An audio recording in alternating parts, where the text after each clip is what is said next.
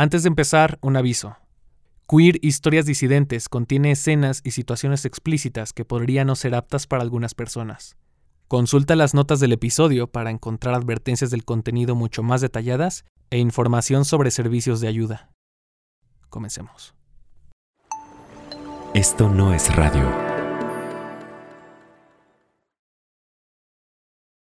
Yo me acuerdo que yo me metí a una página. Si se pueden decir marcas, yo creo que sí, ¿no? Bueno. Eh, que se llama Manhunt. Hace muchos años. Armabas una cuenta en una página web y podías interactuar con gente que estaba como cercana a ti. Muy parecido a lo que es ahora Grinder, ¿no? Que está en tu celular, etc. Y yo a través de, esa, de ese portal conocí a una persona con el que eventualmente intercambiamos algún número telefónico. Recuerdo un día yo estaba andaba por el centro de la ciudad aquí de San Luis Potosí y entonces de la nada me marca esta persona. Me dice, ¿qué andas haciendo? Le digo, no, pues estando aquí en el centro.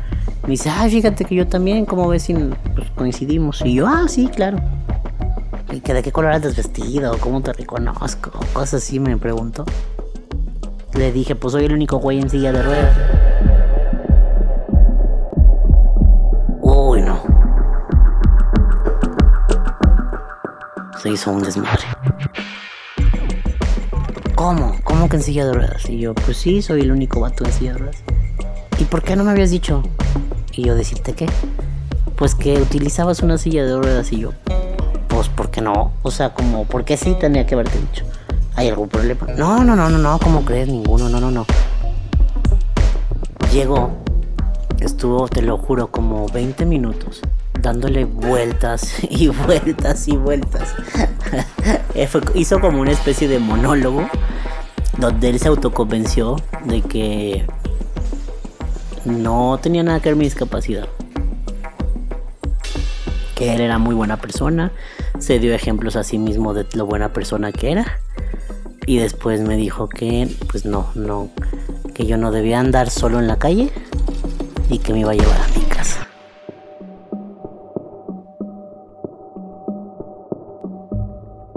Ese fue mi primer encuentro así. O sea, como a través de estas tecnologías, estas modernidades. Y pues yo entendí que si yo quería evitar un mal rato y estar escuchando a un güey justificándose durante media hora para que al final me infantilizaron más y me dijera que ya me tenía que llevar a mi casa, este, pues tenía que decirles desde un principio a las personas que yo vivía una discapacidad.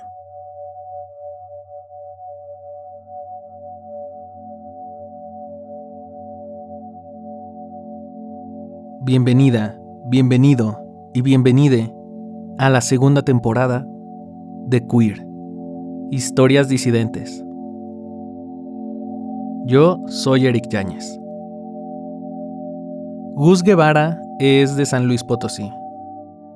Ahí y en todo México es muy conocido. Da charlas, imparte talleres, tiene muchos seguidores en sus redes sociales, en fin, Estar tan expuesto al público le ha ayudado a Gus a difundir su mensaje de inclusión a lo largo de todo el país. Pero también le ha significado algunos retos. Esta historia es acerca de uno de esos retos. Quizá uno de los más grandes que ha tenido que enfrentar Gus a lo largo de su vida. Antes de empezar, revisa bien la descripción de este episodio. Y cuídate, mientras lo escuchas. Cambiamos algunos nombres de las personas involucradas. Esto es Los juicios de Gus Guevara.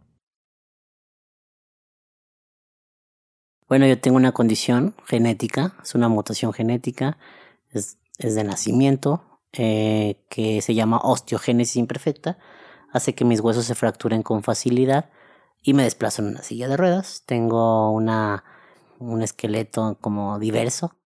Tengo algunas extremidades más cortas que otras y también pues más frágiles. Entonces, pues obviamente mi estatura es bajita, no, no soy, soy, estoy chaparrito. Pues eso hace que sea como eh, visiblemente diferente.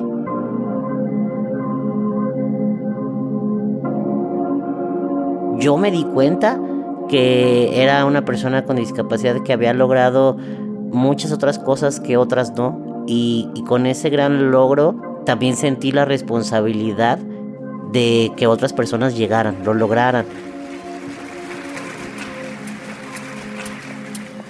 Yo les pregunto, ¿quién de ustedes es feliz? Levanten la cuestión. Y empecé a trabajar sobre eh, sensibilizaciones, talleres, Necesitamos dejar de culpar a otros por todo lo que te pasa. conferencias, participaciones en medios. Gustavo Martínez, mejor conocido como Gus, se dedica a... Empecé a colaborar con diferentes asociaciones civiles, empecé a trabajar con diferentes ayuntamientos empresas, cualquier tipo de lugar en donde una persona transita, volver y fue como todo en torno a la discapacidad en general sin hablar de mi identidad sexual como tal.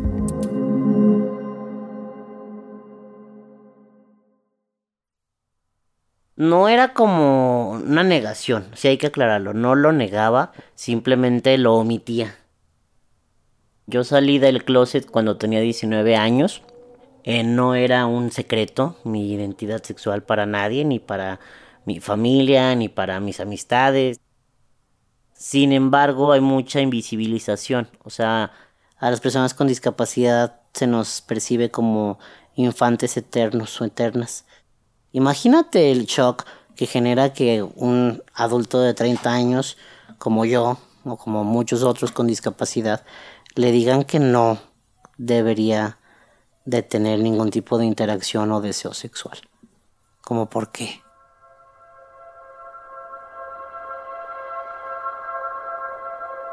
A la fecha muchas personas que me conocen, eh, que son familia o amistades de amistades, invisibilizan mi sexualidad, consideran como que no, no existe en mí. Me cansé de ser invisible sexualmente hablando y me cansé que las personas con discapacidad tengamos que dar tantas explicaciones y justo cuando me hice conciencia de eso fue que tomé la acción y tomé la decisión de hablarlo. Vengo de una familia conformada por mi papá, mi mamá y dos hermanos mayores. Lancé una campaña de que titulé Ama lo que eres. Pese a que se cree que una persona con discapacidad es alguien asexuado, alguien incapaz de enamorarse, o que no le Estoy yo frente a la cámara con un bonche de hojas tamaño carta, eh, acompañadas de algunas de imágenes.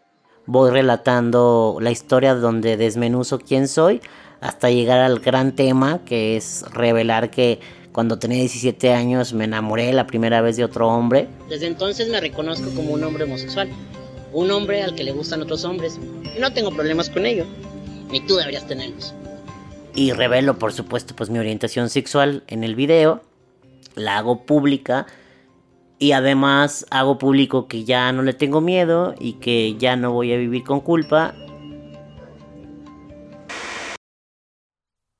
El hecho de volverme público para mucha gente le, le, causaba como un problema. Como es que no, es que te, que te conoce mucha gente. Mucha gente dijo, es que ¿por qué? O sea, es que si tú me inspiras porque tienes discapacidad, tienes que ser esa persona que me inspira. Y tienes que ser como te quiero ver. Te quiero ver como el discapacitado que me inspira. Entonces no digas esas cosas, no hables de esas cosas. Fíjate, esto no se lo he contado a nadie. Una vez un chico con el que tuve una interacción sexual. Fíjate, este chico anda en la política. Fue así como muy rico y todo, pero ¿por qué saliste del closet públicamente? No era necesario. Casi, casi como, mírame a mí, ¿no? Te convenía más estar adentro, porque ibas creciendo muy rápido y hubieras crecido mucho más. Dije, pues sí, pero yo no quería crecer sin ser yo, ¿no?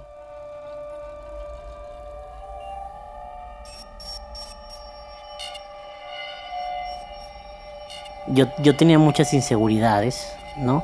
De mi cuerpo, de sentirme deseado, de sentirme atractivo.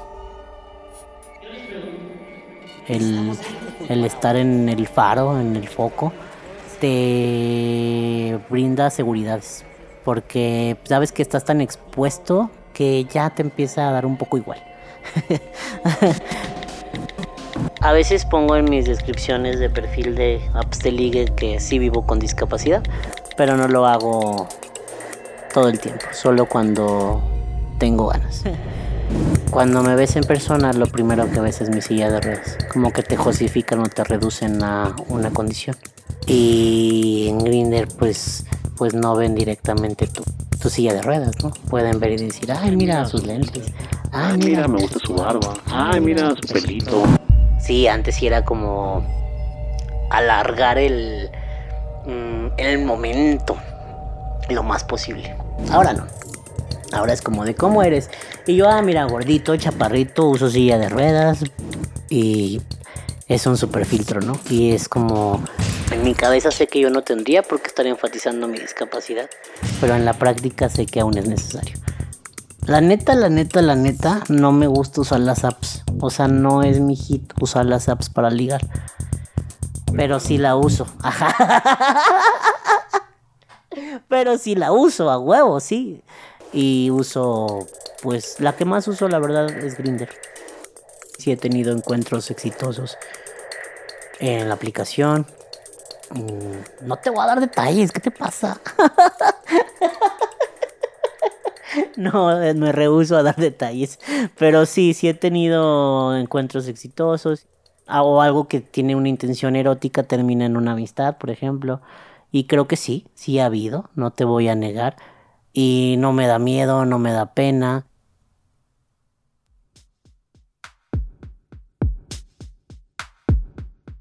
Era un fin de semana, yo estaba en casa, eh, ya era un poco tarde, no digo ya que era casi la medianoche, entonces empiezo a interactuar con una persona a través de la aplicación y fui muy claro, le dije claramente que yo utilizaba una silla de ruedas, que, que tenía, que quería una interacción este, erótica y me dijo que sí, que estaba bien, que también él estaba buscando eso. Intercambiamos algunas fotos y eventualmente pues él se presenta en mi domicilio, ¿no? Traía un jeans como deslavado y un poco como deshilachado, no sé cómo decirlo, rasgado, rasgado. Traía una playera, manga corta, traía una mochila negra sobre uno de sus hombros. Intercambiamos comunicación básica acerca de, pues, no sé, de dónde éramos, a qué nos dedicábamos, algo muy básico. Y posteriormente, eh, el... Perdón, es un poco complicado. Dame un minuto. Posteriormente, él dice que venía de una fiesta y que traía una botella de vino, que sí me gustaba el vino tinto. A mí sí me gusta el vino tinto, entonces le dije, sí, claro. Le dije, déjame, voy por un vaso. Y me dijo, no, no, no, también traje vasos. Entonces saca cuatro vasos rojos y saca una botella. La botella estaba empezada. En mi lógica, pues venía de la fiesta, pues ya la habían empezado a tomar. Probé el vino y me supo raro. Te digo, a mí me gusta el vino, sé lo que sabe el vino. Y entonces yo le dije, sabe raro. Me dice, no, pues yo creo que algo tenía el vaso, agarra otro. Y yo veo que él le toma. Y entonces yo agarro otro vaso de los que él traía. Y en teoría, bueno, yo vi que no tenía nada, o sea, no estaba limpio. Y me dice, tómale, me vas a desairar. No quieres tomar. Todavía que vengo aquí a tu casa a brindar contigo. Este, ay, ¿por qué no quieres tomar? No sé qué. Y le dije, no, este, ya no quiero. Ya no, vete. Y entonces, eh, no se fue. Y ahí fue cuando mm, pasó otra cosa que no me gustaría decir, la verdad. Y enseguida de eso, pues perdí el conocimiento.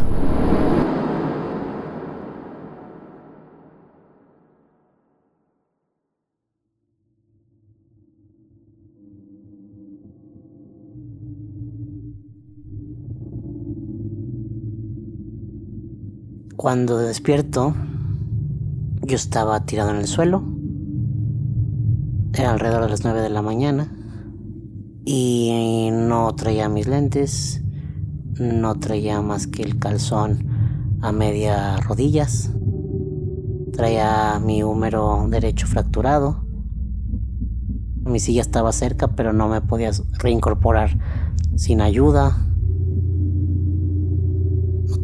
cómo escribirlo. Era una extrema desorientación, era un... ¿Qué, ¿Qué, pasó? O sea, ¿en qué momento? ¿Qué pasó?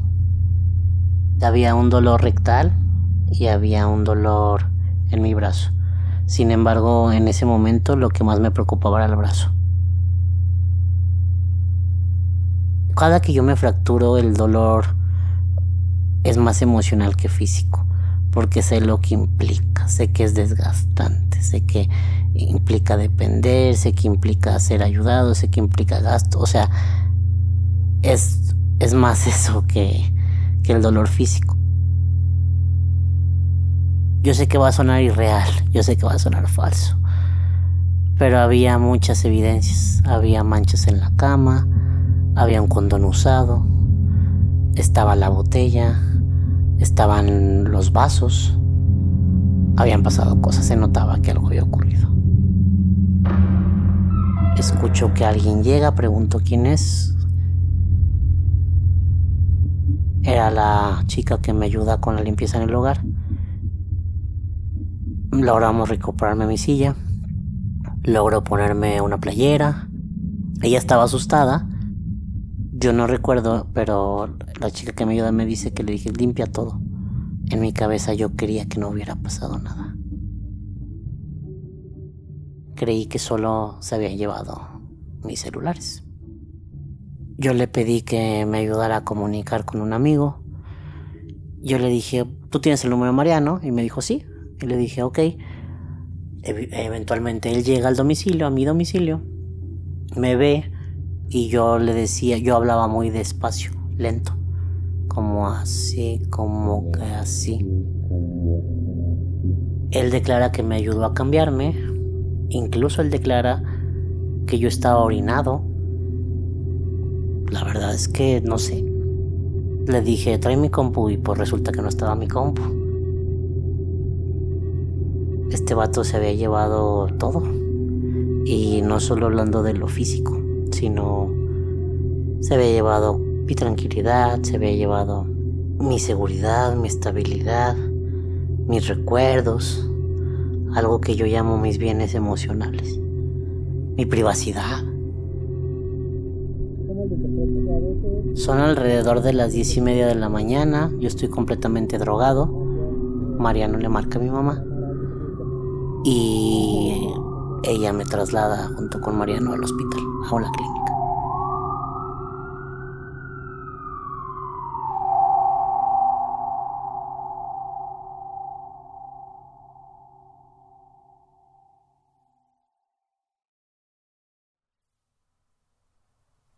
Mi mamá es de carácter fuerte, entonces no se anda con cosas. Ella siempre me ha brindado la confianza para abrirme. Y entonces en algún momento que yo no recuerdo, le dije lo que pasó. Creo que es algo en la noche, es todo lo que recuerdo. Y recuerdo que en la noche, por alguna extraña razón, yo ya estaba en mi cama con mi papá al lado. Mi papá se iba a quedar ese día a acompañarme, pues para, por si algo se ofrecía en la noche, ¿no?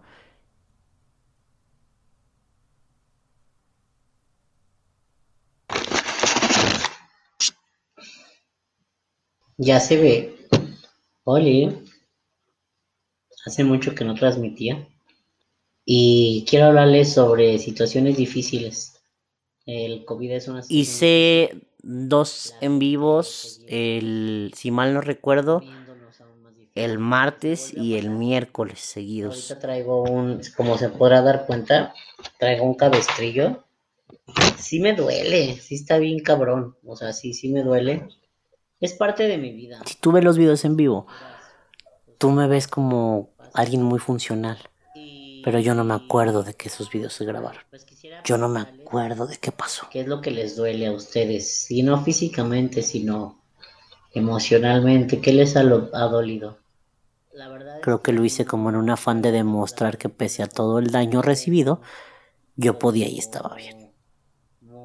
En mi cabeza tal vez era como si ese vato sabe quién soy, o sea, como a qué me dedico y todo esto, seguramente va a ver eso y va a ver que estoy como si no hubiera pasado nada. Creo que en mi cabeza era lo que yo quería comunicar. Sí son momentos dolorosos y no físicamente, sino emocionalmente. Tenía muchas ganas de gritarle al mundo lo que me había pasado, pero no podía. ¿Qué les decía?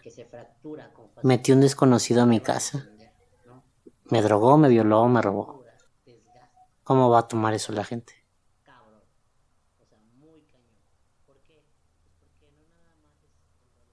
Yo no sabía a quién pedirle ayuda. Yo. Yo ni siquiera pude llorar.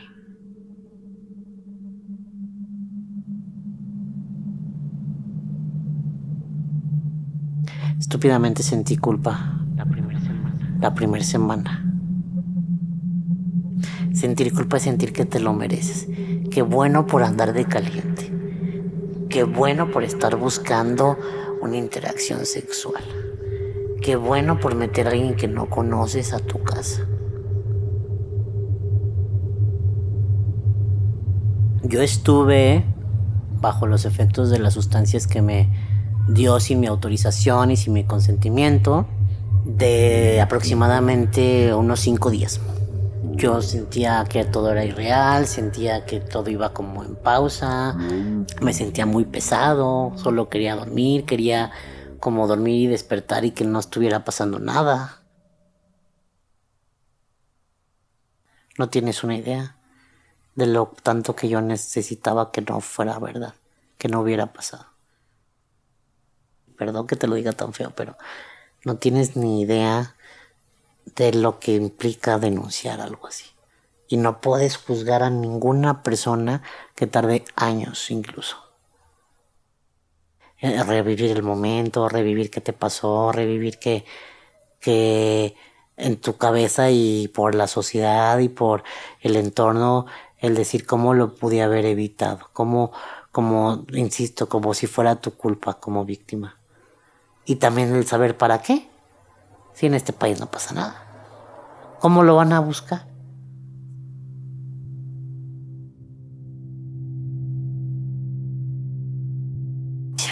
Pese a todo, le dije, no mames, Gustavo, llevas años diciendo que defiendes los derechos de las personas. ¿Qué carajos estás esperando para defender los tuyos? Abrí los ojos el día miércoles, le marcó a mi madre y le dije, voy a ir a denunciar y voy a encontrar a ese cabrón. Y me dijo, ya te habías tardado. ¿Te acompaño o vas con, quién vas? Le dije, no, David me va a acompañar. El día de la denuncia es muy curioso porque me acompaña David, es otro amigo también ya de algunos años. Se mete conmigo ahí con la, con la MP, yo empiezo a redactar lo que pasó. Y entonces así, como, ¡pum!, espontáneamente, simplemente empiezo a llorar.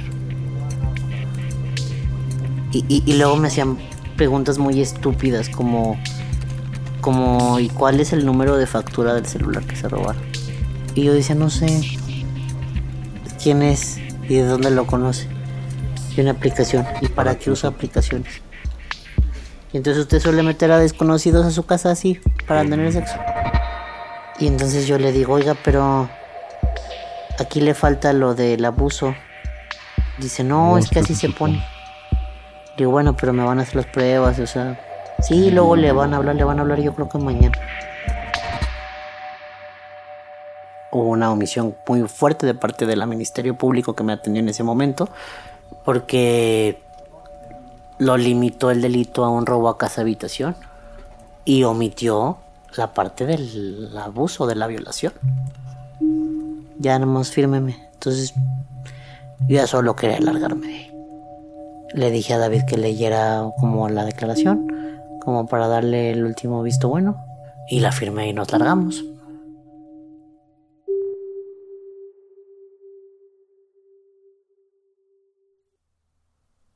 Saliendo de ahí me di cuenta que nadie iba a hacer mucho por mí. No digo nada, solo mucho. Si no lo hacía yo. Entonces entré como en este modo de... Te voy a encontrar, cabrón.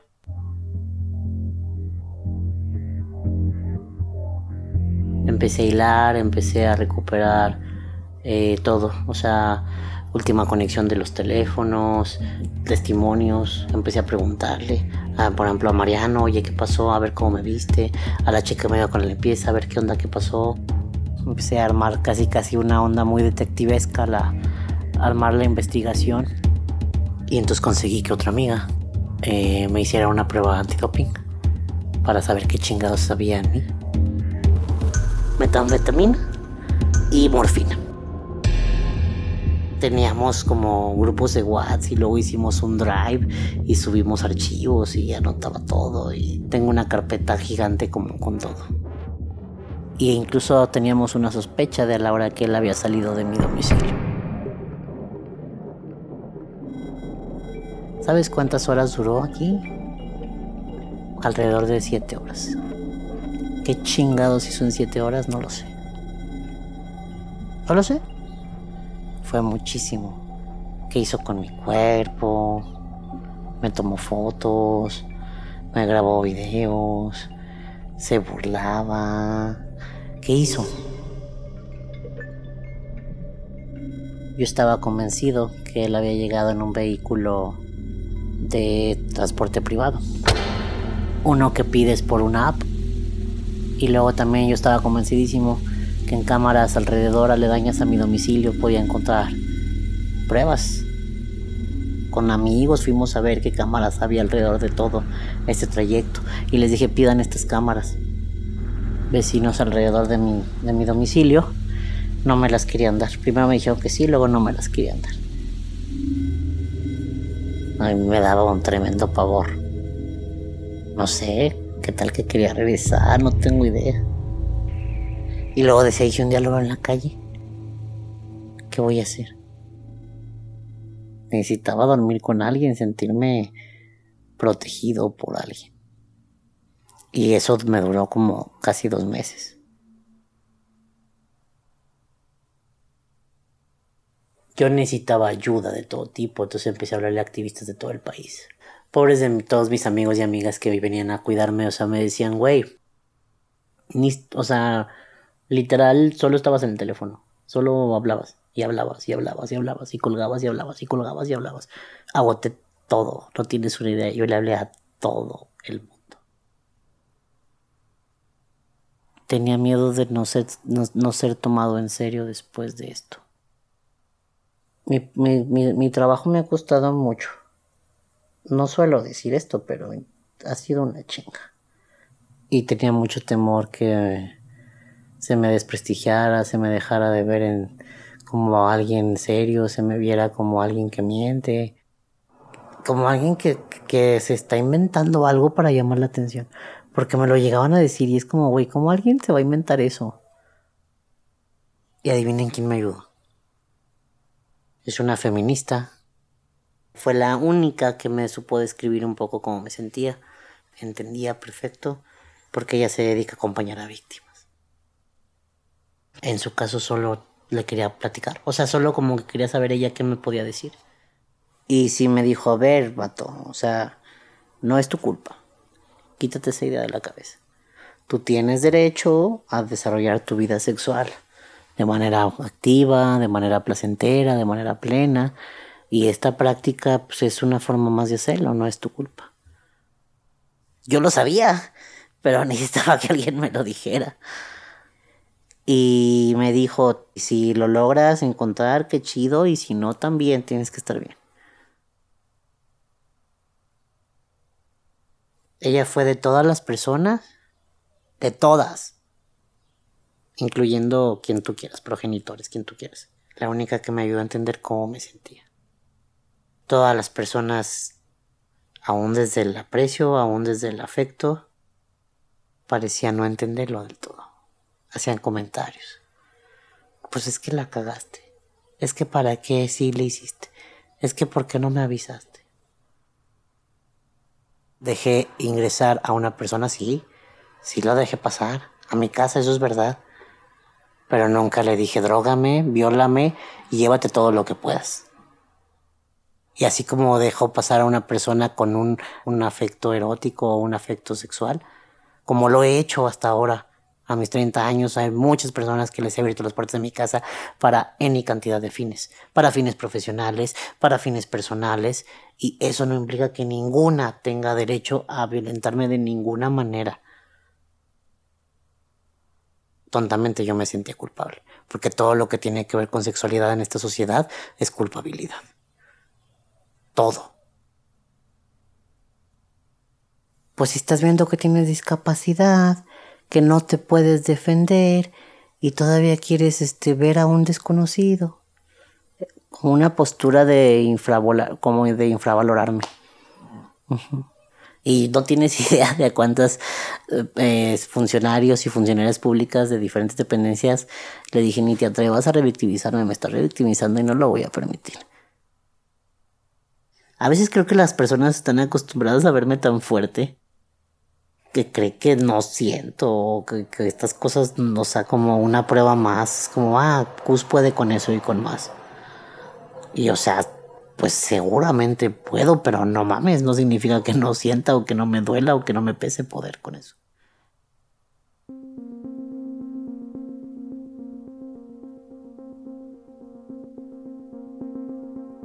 Tengo la fortuna y el gran privilegio de conocer a muchas autoridades, porque yo trabajo para el Estado en mi ciudad.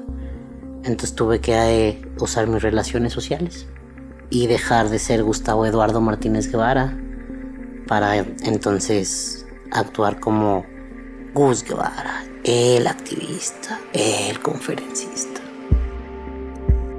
Se movió mi carpeta de investigación a una fiscalía especializada alguien me dijo, existe esa vicefiscalía, si tú logras que se mueva la carpeta ahí, seguro hacen mucho por ti.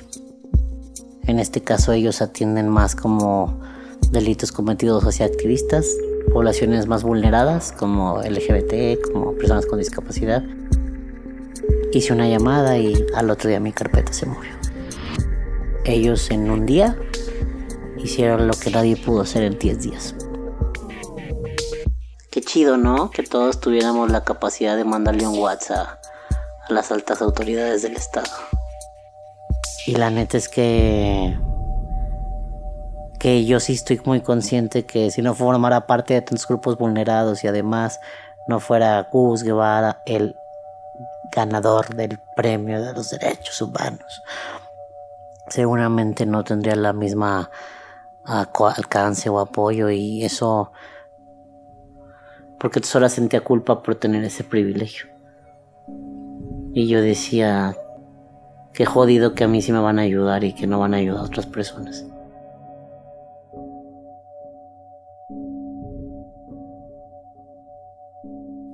Afortunadamente después de eso, el proceso empezó a avanzar, pero ya íbamos a destiempo. Ya íbamos 10 días tarde.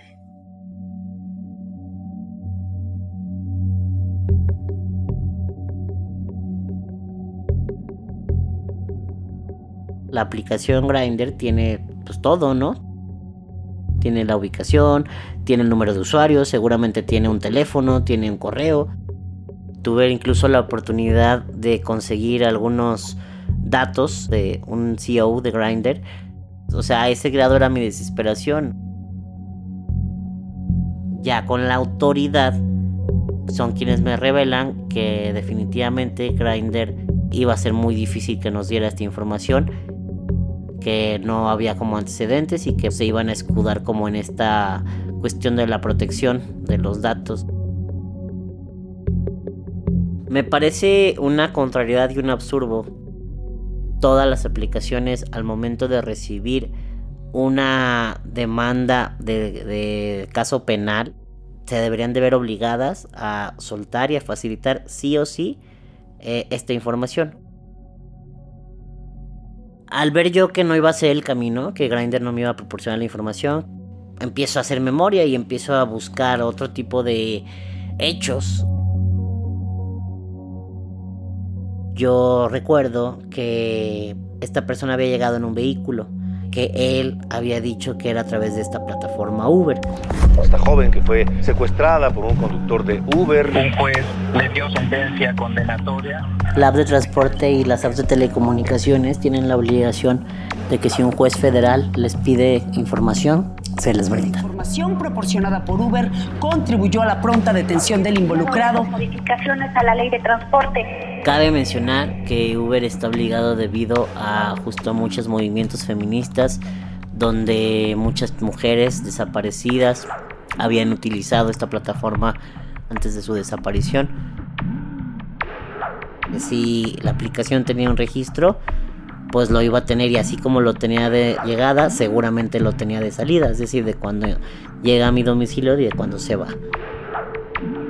Y sí, ocurrió como yo lo pensaba.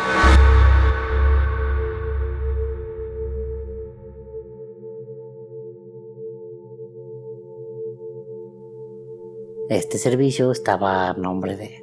Tenía un titular, una cuenta. Esta cuenta tenía un número telefónico, un correo.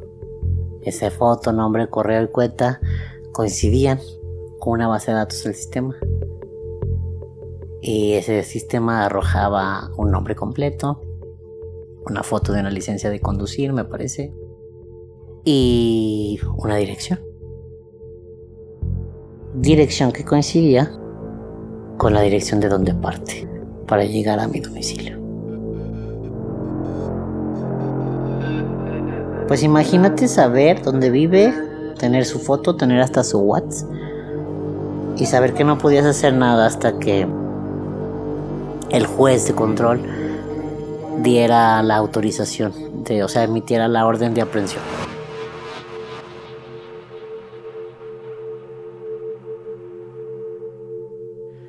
Creía que no iba a pasar. Yo creía que no iba a suceder, que solo desafortunadamente vivimos en un país lleno de corrupción. En un momento hasta llegué a creer que a lo mejor, no sé, alguien le podía decir, ay, este, ya te están buscando, vete, no sé, pasaban muchas cosas tontas por mi cabeza, tal vez, tal vez no, tan tontas. Pero yo, yo la verdad es que creía que no iba a suceder.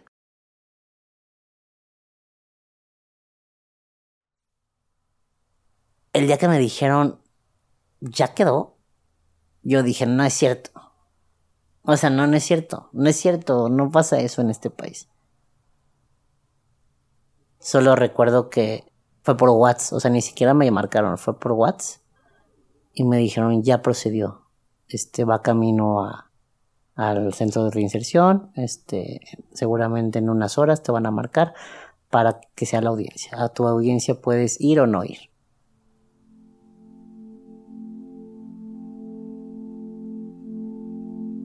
O sea, es que ni siquiera te lo puedo explicar con palabras. Era como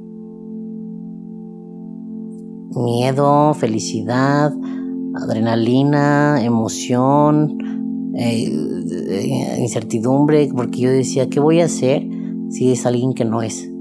O sea, si nada más lo están culpando.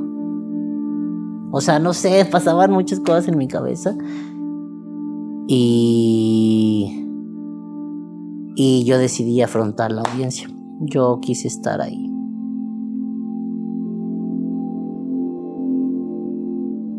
Yo no podía mantenerle la mirada fija. Solo le vi de reojo, me puse junto a mi abogado, junto al, al, ministerio, él se pone con su defensa. Tenía mucho miedo cómo fuera a reaccionar yo, si fuera a reaccionar como lleno de coraje, lleno de ira, lleno de, de resentimiento y, y llegó un momento en que dije,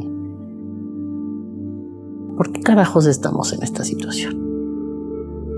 ¿Qué tiene que pasar en tu cabeza, en tu corazón, en tu pensar, en tu sentir, para que decidas hacer todo esto y ve dónde terminamos? Primero lo odié mucho. Quería que sintiera daño. quería que alguien le hiciera lo que él me hizo. Sí. Y hasta inventaba formas en mi cabeza de cómo tenía que pasarle ese daño. Después entendí que pues eso no ayuda a nada. Y dejé de sentirlo. Entonces ese día el juez determinó que sí había pruebas suficientes para inculpar y que eh, había que seguir con la otra fase, que es la de investigación complementaria, que puede durar de dos a seis meses. Y esa fase es en la que estamos ahora. Yo sentí un alivio porque duré meses dedicándole día y noche, día y noche.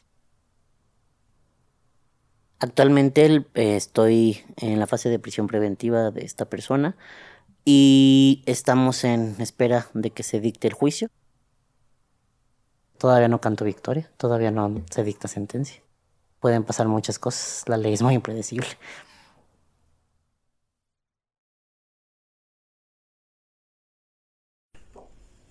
Hola, ¿qué tal? Mi nombre es Gustavo Guevara y titubeé mucho en hacer este video, si va a servir de algo, si va a aportar. No es fácil. Lo quiero hacer porque tengo la convicción de que es necesario.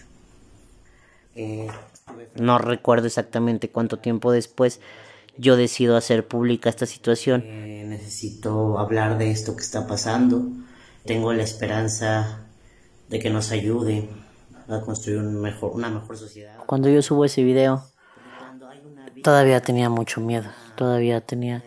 Aún hoy me pregunto si, si, si fue lo correcto, ¿no crees? Y luego también estaba la otra parte de, oye, ¿y hasta cuándo la sociedad o el, o el espectador o quienes me rodean me van a permitir volver a estar feliz o estar contento? ¿Hasta qué tiempo voy a dejar de ser la persona violada? ¿Cuál es un plazo decente, entre comillas? ¿Cuándo voy a volver a poder compartir un meme? ¿Cuándo voy a volver a tomar mi vida sin que mi vida se centre en ese suceso que me pasó? Decidí esperar, decidí creer, decidí insistir, insistir, insistir y seguir insistiendo.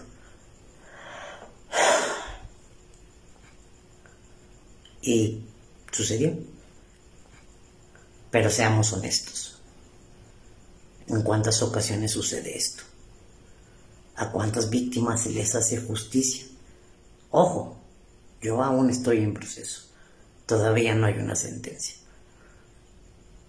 Hay muchas personas a las que nunca se les hace justicia, que sus agresores siguen allá libres, siguen allá afuera. Por eso hago este video. Porque quiero que pierdan el miedo. Si ustedes fueron víctimas de este modus operandi, denuncien. Qué normalizado tenemos esta mierda, carajo. Qué normalizado tenemos el quedarnos callados. Pero si no lo hacemos, entonces, ¿cómo va a cambiar?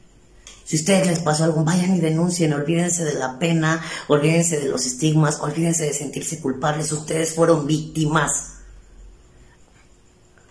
No tienen idea de cuántas personas a las que les he contado esto de manera personal me platicaron que les pasó lo mismo, me platicaron que conocen a alguien. Me enteré de muchas otras personas que habían sido víctimas en, el, en la ciudad. Pues a mí me hizo mucho ruido que eso pasara y que nadie lo hubiera hecho público y que nadie hubiera dicho, oye, Grinder, ¿qué pedo? O sea, ¿por qué no estás corrigiendo esto? ¿Por qué no estás garantizando esa seguridad de tus usuarios? Y ahora vamos por eso. Sigue la regulación. Todas las aplicaciones que implican eh, un encuentro entre dos personas deben y deberían estar obligadas a que eso ocurra. Y es lo que vamos a trabajar. Y el otro llamado... Ay, perdón, estoy nervioso. Ya se me olvidó cuál es el otro llamado. No es fácil hacer esto. Tengo miedo. Lo que pasa es que yo subo el video y obtuve una reacción muy extraña. La mayoría de las personas solo un comentario negativo. O sea, si hubo estos comentarios absurdos, tontos, desde el machismo, desde la concepción de, que es culpa de la víctima, pero tampoco fue tan grande. Yo creo que ahí tiene mucho que ver con el hecho de que en el fondo, al final del día, para muchas personas una persona con discapacidad es alguien sin, asexuada. Y hasta tan asexuada al punto de que, pues cómo van a violar a alguien que no, que no vive su sexualidad. Qué fuerte, qué intenso. Está muy intenso. A mí me llama mucho la atención aún. Si le hubiera pasado a una mujer, sería tendencia nacional. Y no que yo quisiera ser tendencia nacional, pero lo habían revictimizado bien cañón. Qué triste que aunque soy gay y aunque fue una este, violación anal y todo esto, el simple hecho de ser hombre me daba una ventaja sobre yo, aunque con todo y mi discapacidad y con todo y mi jotería, tengo una ventaja social, eh, en cuanto a percepción social, sobre las mujeres. Se me perdona el escrutinio hasta cierto punto y se me invisibiliza por otro lado. El hecho de tener la etiqueta y lo que implica socialmente de tener discapacidad hace que mejor hago como que no lo vi. O sea, ni siquiera me atrevo a reírme. No lo apoyo, pero ni siquiera me río. O sea, está raro porque es como decir, la discapacidad te ayudó a no ser violentado. A que me, no, a que me perdonen. ¿Y cómo te sientes con eso? Pues estupidez, es una estupidez, me emputé. O sea, porque sé de dónde nace ese sentir. Me molesta que desde un sentir capacitista y desde un sentir machista, entonces el juicio social no sea grande. ¿Y qué hizo que tú, siendo tú, pudieras levantarte tan rápido? O sea, ¿qué hace que una persona pueda lograr lo que tú lograste? O sea, que al, a la semana... Yo creo que estoy loco, no sé. no sé, no, no, no tengo idea que, en qué consista, pero eso sí creo. Eh, yo estoy convencido de que si esto me hubiera pasado hace 6, 5 años, yo ni siquiera hubiera denunciado. Estoy convencido. Y creo que esto me ocurrió en un momento de mi vida donde yo estaba con las herramientas, con la capacidad emocional, con el sistema de apoyo necesario para actuar como actué. Entonces me parece muy irresponsable y muy estúpido que se les pida a las víctimas denunciar a la brevedad. Cada cuerpo, cada mente, cada sensación, cada emoción es distinta y... ¿Eres invencible, Gus? No, jamás, jamás. Soy muy vencible, de hecho.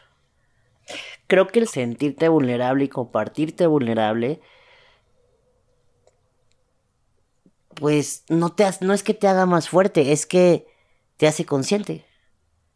Sabe lo efímero que eres, sabe lo frágil que eres y, y rompe con las expectativas propias y rompe con las expectativas del exterior.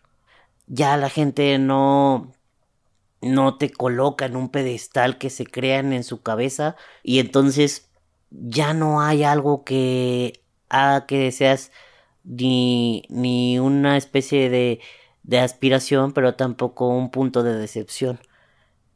Y también tú, si te sabes así, ya no hay algo que te pueda lastimar tanto. Y justo por eso es que me puse vulnerable, incluso y lo voy a decir muy abiertamente, yo, yo le dije a mi madre, le dije, madre, lo voy a hacer público. Y seguramente a partir de hoy vas a tener el hijo discapacitado, gay y violado para el mundo. Y me dijo, no importa, haz lo que tengas que hacer.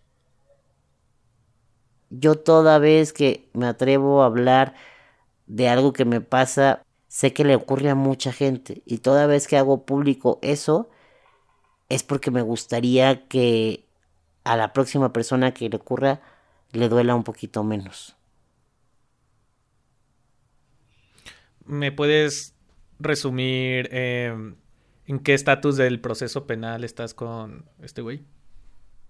Eh, esta persona presunta culpable está extendiendo el proceso de investigación complementaria, que es un proceso antes del juicio. Entonces, no sé, no te puedo decir ¿qué sentiría? En ningún, ni si, si lo absuelven o si lo sentencian. No me quiero anticipar. ¿Y sigues usando Grindr? Sí.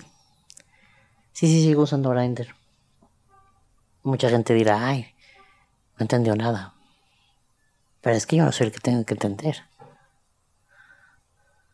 Porque yo tengo una libertad, un derecho sexual y reproductivo de vivirlo en, libertad, de forma consentida, de forma eh, sin miedo.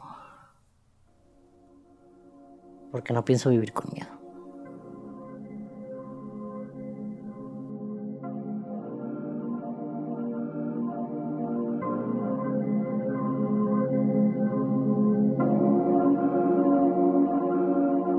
En 2020, Gus se puso a estudiar una licenciatura en Derecho. Ese mismo año, se presentó junto con otros activistas ante el Congreso del Estado de San Luis Potosí para formular una iniciativa de ley que tipifique los crímenes de odio y que además aumenten la sanción por delitos de discriminación. También Gus sigue planeando impulsar la regulación de todas las apps que facilitan el encuentro entre dos personas para que éstas entreguen los datos pertinentes en caso de que una autoridad se lo solicite, sin excepción. En marzo de 2022, después de casi 19 meses de espera, el agresor por fin fue procesado. Se le dictaron 11 años privado de su libertad, más la reparación de los daños. Y mientras tanto, Gus comenzó a rapear.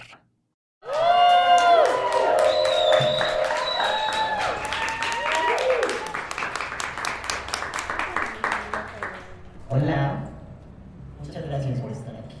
Esta canción habla sobre la visibilidad y habla sobre todas las personas. El 3 de diciembre de 2021, el Día Internacional de las Personas con Discapacidad, Gus organizó un concierto que llamó Inválido Experience.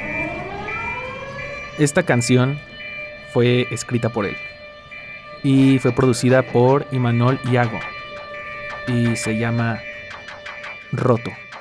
Yo funciono diferente, no como toda la gente, ni siquiera puedo andar, pero sí aprendí a rodar. Allá va el conferencista que se cree un gran activista, no nací para inspirar, ni te vengo a motivar. Mi mamá siempre decía, tengo un hijo descompuesto, tal parece que creía que era culpable por eso. De titanio yo no soy, soy como el cristal soplado, y aunque no soy masoquista, el dolor me ha acompañado.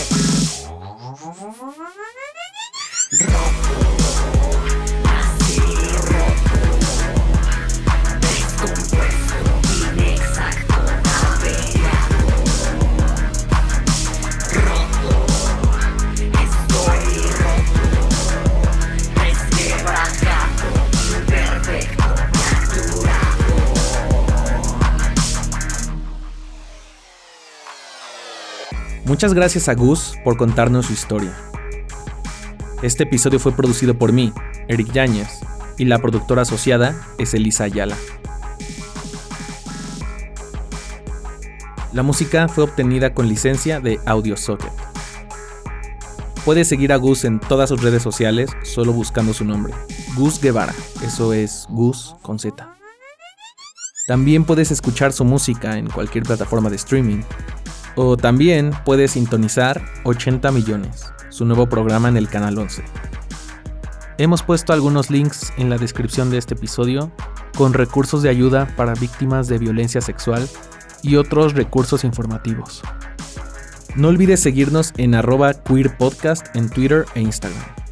También ponos 5 estrellas, una manita arriba o lo que haya en donde sea que estés escuchando este podcast. Y también sigue a arroba esto no es radio, que es nuestra casa productora. También puedes entrar a esto no es radio.mx para encontrar más historias para seguir viviendo. O sea, más documentales sonoros y más historias súper chidas.